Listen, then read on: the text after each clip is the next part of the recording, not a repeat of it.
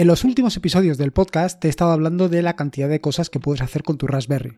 Eh, incluso te he llegado a decir que todas esas cosas o todas las cosas que puedes hacer con tu Raspberry están básicamente limitadas por tu propia imaginación.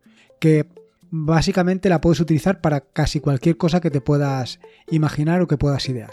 De hecho, en el episodio número 68 te comenté cómo podías utilizar tu Raspberry precisamente para un servidor de, backups, para tener todas las copias de seguridad que eh, quieras hacer para tu equipo de sobremesa, pues tenerlas guardadas o tenerlas almacenadas precisamente en tu Raspberry y que no se pierda.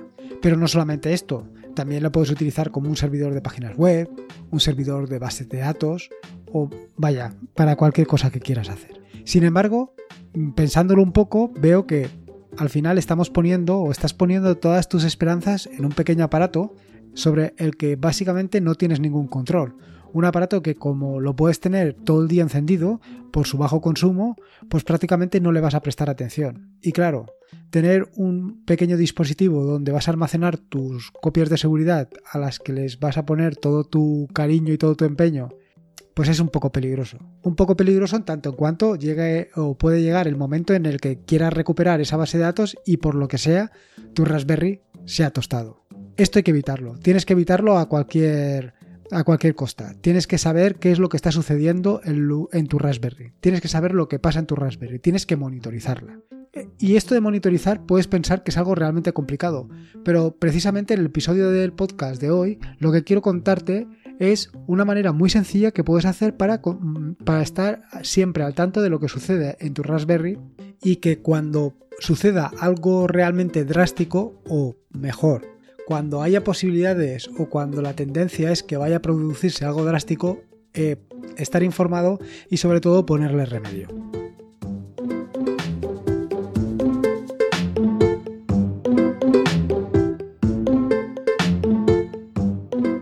Soy Lorenzo y esto es atareado.es versión podcast. Este es el episodio número 70 del podcast, un podcast sobre Ubuntu, Linux, Android y software libre. Aquí encontrarás desde cómo ser más productivo en el escritorio o montar un servidor de páginas web en un VPS hasta cómo convertir tu casa en un hogar inteligente.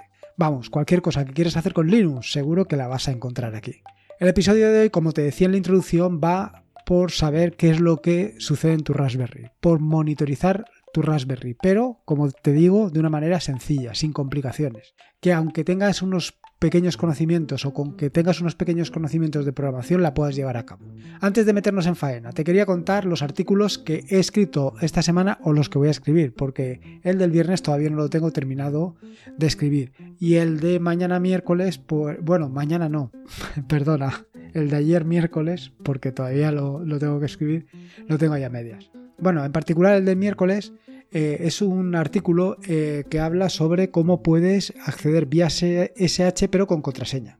Y ahora te preguntarás, con toda la paliza que me has dado, eh, con el tema de acceder con clave público-privada, que es más cómodo, más seguro y tal, ahora cómo me vienes con esto de acceder con, contraseña. Bueno, el rollo de acceder con contraseña es por si por alguna circunstancia no puedes acceder a un determinado servidor, a un determinado, en fin, a donde sea. Y solamente puedes entrar por eh, clave usuario y contraseña. En este caso, si solamente puedes hacer esto, lo suyo es que tengas un script. Y el problema es que si tienes un script y este script está en plano, pues cualquiera que entre a tu ordenador puede ver cuál es tu usuario, cuál es tu contraseña y a partir de ahí hacer lo que él cree conveniente. En este sentido, en este artículo te cuento dos opciones que tienes para eh, evitar precisamente esto, evitar que en tu script aparezca el usuario y la contraseña o por lo menos que aparezca la contraseña en plano. El primero de los métodos es utilizando GPG y el segundo es utilizando GKRing. GKRing es una aplicación que hice hace algún tiempo que utiliza el em, anillo de claves de Nome o el anillo de claves de, KDE para de esta manera guardar todas tus contraseñas en, uno de estos anillos y eh, cuando entras eh, directamente a tu equipo ya se desprotege el anillo de claves y puedes eh, extraer todas las claves sin ningún tipo de problema. Sin embargo, ahí tengo un pequeño inconveniente y es eh, en el tema de la Raspberry, porque esto actualmente no es muy portable a la Raspberry, en tanto cuanto tendrías que instalar el anillo de claves precisamente en la Raspberry y creo que vas a meter demasiada, digamos, porquería y que no te interesa. Así que luego te contaré qué es lo que estoy haciendo. El segundo de los artículos que espero publicar porque como te digo no lo tengo todavía terminado, es sobre cómo comprobar una memoria USB. Básicamente se trata de saber si la memoria esa USB que has comprado es una memoria em, que tiene el tamaño o digamos sí, el tamaño de si la has comprado de 64 GB, que tiene 64 GB reales y no que tiene 64 eh, teóricos y la realidad es que tiene 32 o tiene 50 o tiene lo que sea. Así que de esto irá el artículo. Por otro lado, en cuanto a aplicaciones, estoy trabajando en la aplicación que te comenté de Things to Do para facilitar la instalación y el retoque de Ubuntu para dejarlo perfectamente a tus, a tus necesidades. Y luego, por el otro lado, como te he comentado, eh, estoy preparando una aplicación para gestión de contraseñas para el caso ya unificado para el tema de la Raspberry poder utilizarlo en otros entornos. Va a ser una cosa muy sencilla de utilizar y que incluso la puedas eh, guardar tus contraseñas eh, directamente en un repositorio Git sin ningún tipo de problemas. Pero bueno, esto está todavía ahí en trabajo. Y por otro lado, no quería pasar la ocasión de sin felicitar a los chicos de Limbo por la nueva versión de la aplicación que han sacado sobre para la gestión de la energía y que al parecer, aunque yo no la he probado, tengo que decir, pero los comentarios que se han vertido sobre ella pues da muy buenas sensaciones. A ver si tengo oportunidad, la pruebo y te cuento a ver qué es lo que qué es lo que he sacado. Respecto al tema de donaciones y siguiendo con la campaña que inició en su momento Pedro Mosquetero Web para realizar una donación al mes en favor del software libre, este mes eh, mi donación ha ido hacia Thunderbird. Precisamente eh, esta aplicación hablé sobre ella en el episodio 67 sobre correo y productividad. Bueno, una vez que te he contado todas estas cositas sobre aplicaciones, artículos y donaciones, vamos al turrón. En el episodio 61 del podcast hablé sobre cómo controlar tu Raspberry desde Telegram.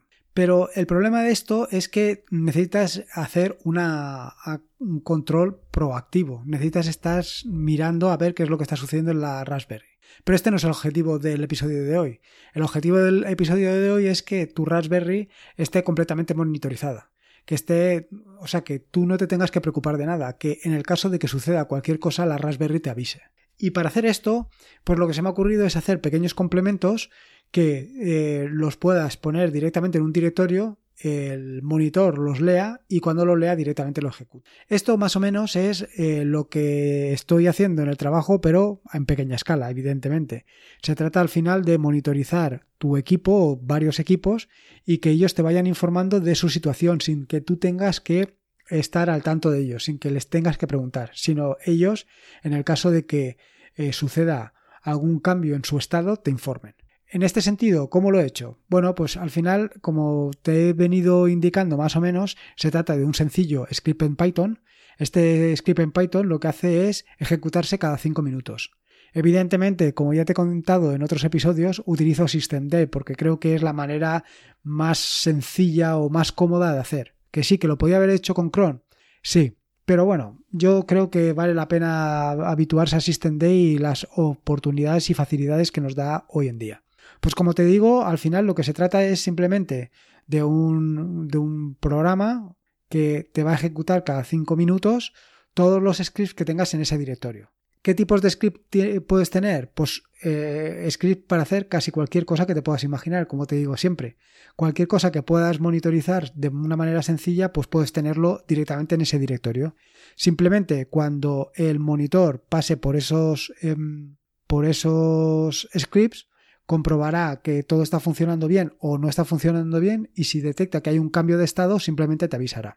¿Cómo son los, cómo son los scripts? Los scripts son muy sencillos. Al final es una sencilla clase que contiene un objeto que se llama, un método que se llama check. Entonces, eh, eh, desde el monitor se llama a cada una de las clases, se crea su objeto correspondiente, se ejecuta check y ya lo tienes, y ya lo tienes solucionado el funcionamiento de esto. Bastante sencillete. Como puedes ver, es algo muy, muy, muy sencillo y ese es el objetivo, que sea muy sencillo. Tan sencillo como para que te puedas hacer tú tus propios, tus propios scripts. O si tú no tienes suficientes ideas de programación, aunque como digo, hacen falta muy pocos, muy poca idea de programación, eh, tú me lo comentas y yo lo pondría en marcha. En este sentido, y para que te hagas una idea, lo que he hecho ha sido subir unos, a ver que los cuente, 1, 2, 3, 4, 5, 6, 7 scripts siete scripts muy sencillos que ahora te comentaré. Estos siete scripts lo que te hacen es pequeñas funciones y, eh, como te digo, cada cinco minutos las ejecuta y te dice el estado. En principio, ahora mismo las ejecuta de manera secuencial. Ejecuta una, luego otra, luego otra. Eh, si aumenta mucho el número de, el número de scripts, es posible que sea conveniente paralelizarlos, de manera que no solamente ejecute uno cada vez, sino que pueda ejecutar varios en paralelos. En particular hay uno que ahora te comentaré que lo que hace es monitorizar el estado de una página web, y este tarda un poquito, con lo cual a lo mejor convendría, pues como te digo, paralelizarlos. Pero bueno, esto es cuestión de ir probándolos e ir viendo y vamos, vamos viendo cómo funcionan. En cuanto a los scripts que he subido, bueno, pues en principio son los siguientes. El primero es uno que te monitoriza el estado de todas tus particiones. De manera que si en un momento determinado alguna de tus particiones supera un 80%, es decir, que se está llenando el file system, te, te, mandará un mensaje diciéndote que se está llenando. Si ya te ha mandado el mensaje diciendo que se ha llenado y tú por lo que sea lo vacías, te volverá a mandar un mensaje diciéndote que se ha vaciado. El, funcionamiento del, del, script es, como, es tan sencillo como eso y así funciona para todos. Es decir, cuando se produce el cambio de estado, pues te avisa. Si simplemente sigue eh, el file system lleno, pues no te avisa. Mm, no sé si me he explicado. ¿eh? Siempre se produce en los cambios de estado. El siguiente de los scripts que he puesto es uno sobre MariaDB. Al final simplemente se trata de monitorizar el estado de, tu servidor de bases de datos MariaDB.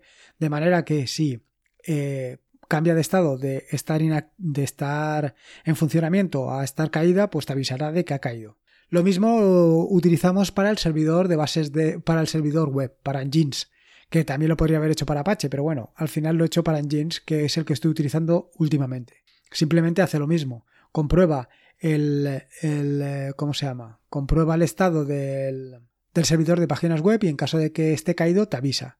Y si ya está caído, en caso de que se levante, pues la misma operación. La siguiente es sobre la RAM y lo que hace es avisarte del estado de la RAM. En principio lo he fijado en un 50%, pero bueno, todos estos valores los puedes cambiar tú y adaptarlos a tus necesidades.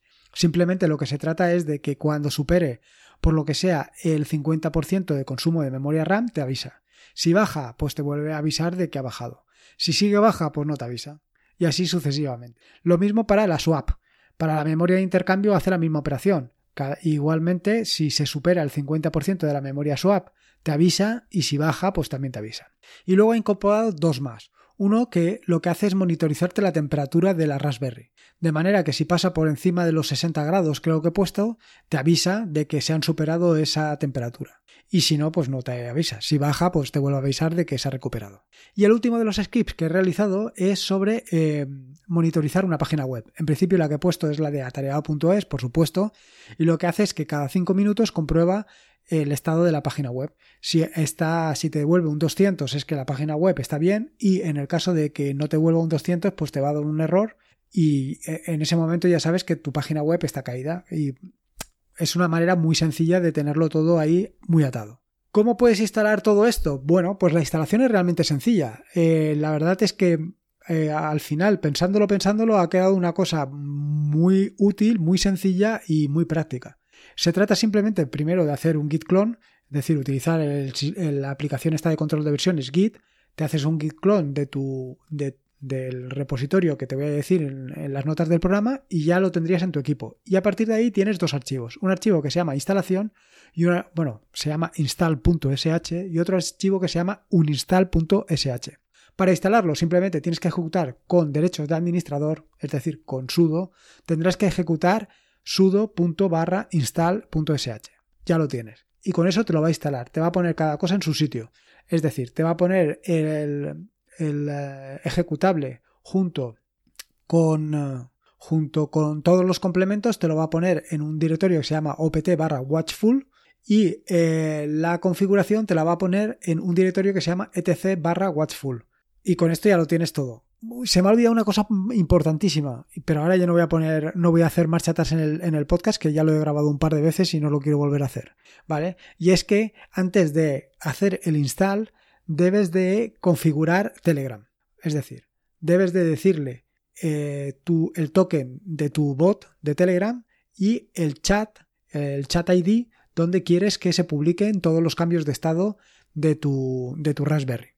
Tan sencillo como eso, no tiene, no tiene mucho más misterio.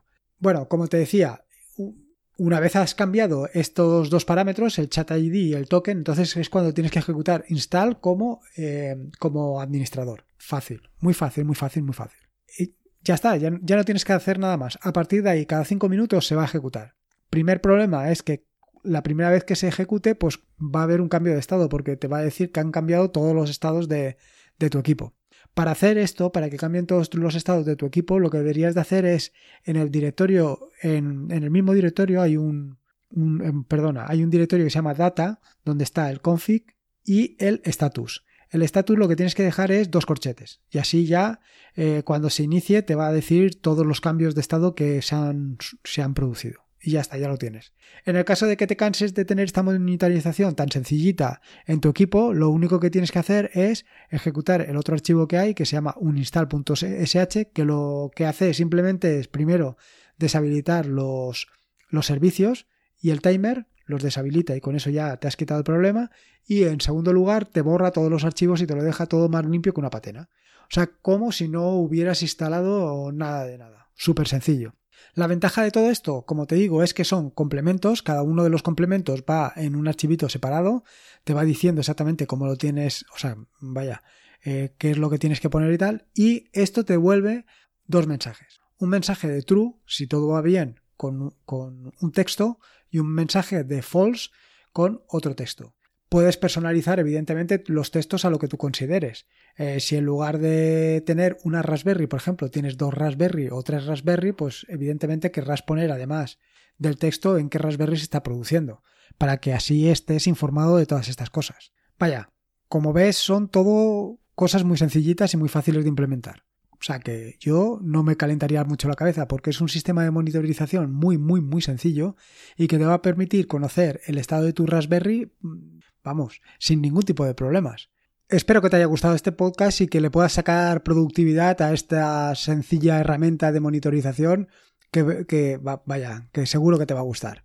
Em, en las notas del podcast que encontrarás en atareado.es están todos los enlaces que he mencionado el mismo, así como el enlace para descargarte este monitorizador o en este, este monitor de tu, para tu Raspberry. Recuerda que pásate por allí, me dejas tus notas, o sea, vaya, tus ideas, tus scripts, o si quieres eh, que haga algún script adicional a los que ya he preparado, en fin, lo que tú consideres, allí estoy. También te pediría, como alguna vez te he pedido, que me dejaras una valoración en iTunes, aunque yo no las veo, pero por lo menos eh, le damos un poquito de notoriedad al podcast y a ver si podemos llegar a más gente y, y que más gente lo conozca. Y lo mismo si puede ser en iBox. En fin, eh, ahí lo dejo y si puede ser, bien.